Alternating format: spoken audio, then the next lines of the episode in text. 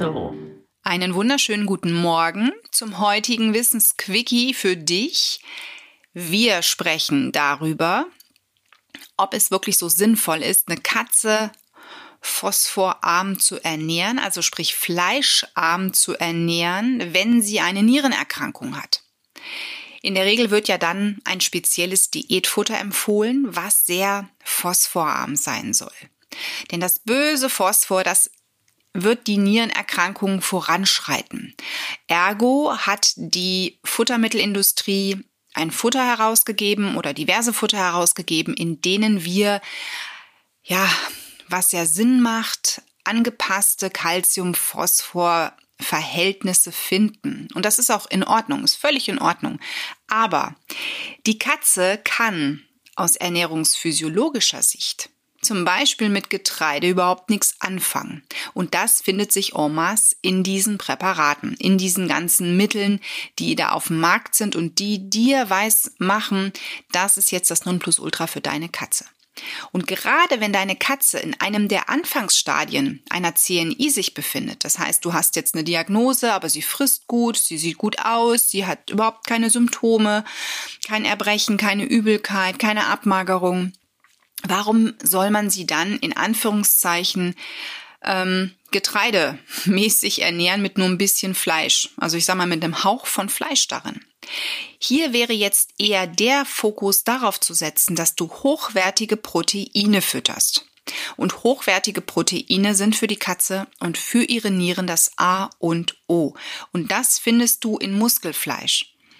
Also das heißt, das Futter, das dann meine Katze bekommt, sollte einen hohen Muskelfleischanteil besitzen. Und im besten Fall nass sein. Also Trockenfutter adieu, das wäre so Step 1, was du sagen müsstest. Du musst auf Nassfutter umsiedeln. Das ist das Beste für die Nieren in diesem Fall. Und dann musst du auf ein hochwertiges Nassfutter umsiedeln, in dem es kein Getreide gibt, einen ganz kleinen Anteil an pflanzlichen Substanzen nur, ich sag mal so fünf bis zehn Prozent. Und der größte Anteil, der sollte auf der Dose wirklich mit Muskelfleisch angegeben sein. Innereien kommen natürlich auch hinzu, denn die Innereien enthalten ganz viele Stoffe, die deine Katze auch braucht. Herz zum Beispiel ist immer so an zweiter Stelle angegeben oder sogar an erster teilweise. Ein bisschen Leber darf drin sein. Aber worauf man natürlich auch verzichten sollte, sind zum Beispiel Knochenmehle, weil die wirklich unglaublich phosphatreich sind. Also da musst du aufpassen. Ähm, das wird aber meistens auf den Dosen nicht deklariert. Da steht dann in der Regel drauf, wie viel Kalzium enthalten ist. Oft ist das auch ein Kalziumsupplement, was völlig unkritisch ist. Noch besser wäre es natürlich, wenn du deine nierenkranke Katze barfen würdest. Da kann man noch eher auf diesen Calcium-Phosphor Anteil eingehen auf das Verhältnis zueinander und spezielle Nierenrezepte für deine Katze zusammenstellen. Und wenn deine Katze roh überhaupt nicht mag, könnte man auch kochen, also einen Kochplan für die nierenkranke Katze zusammenstellen. Aber es ist der völlige Irrglaube, dass eine nierenkranke Katze kein Fleisch mehr essen darf oder keine Innereien mehr essen darf, weil das die Nieren schädigt. Es ist eher in Anführungszeichen etwas anders, dass das Getreide, also wenn ich wirklich meine Katze auf dieses Nieren-Diätfutter umstelle, eher dieser ganze pflanzliche Anteil, der da drin enthalten ist, die Nieren weiter schädigen wird und meiner Katze überhaupt nicht gut tut, denn sie kann damit überhaupt nichts anfangen. Katzen sind Fleischfresser, die brauchen Mäuse in Anführungszeichen. Und dann überleg dir doch einfach mal, wie ist so eine Maus zusammengesetzt. Die wird ein paar Körnchen irgendwo haben, ja, die hat sie geknabbert. Also das heißt, auch eine Maus hat im Magen, im Darm einen gewissen Anteil an pflanzlichen Inhaltsstoffen.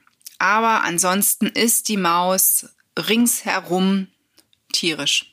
Und das wird eine Katze oder würde sie normalerweise, wenn sie nicht so verwöhnt wäre, auch fressen. Genauso wie Vögel. Und von dem her, wenn wir uns das einfach mal vor Augen führen, wie sich die Katze normalerweise als Wildtier ernähren würde, dann weiß man auch in Anführungszeichen, wie der Hase hoppelt was die Katze im Napf finden sollte. Und dann kannst du es auch durchaus schaffen, die Nieren langfristig in einem Stadium zu behalten, dass sie einfach weiter arbeiten. Du hast dann zwar eine Katze mit einer Diagnose CNI, aber das muss nicht zwingend heißen, dass sich diese Werte verschlechtern.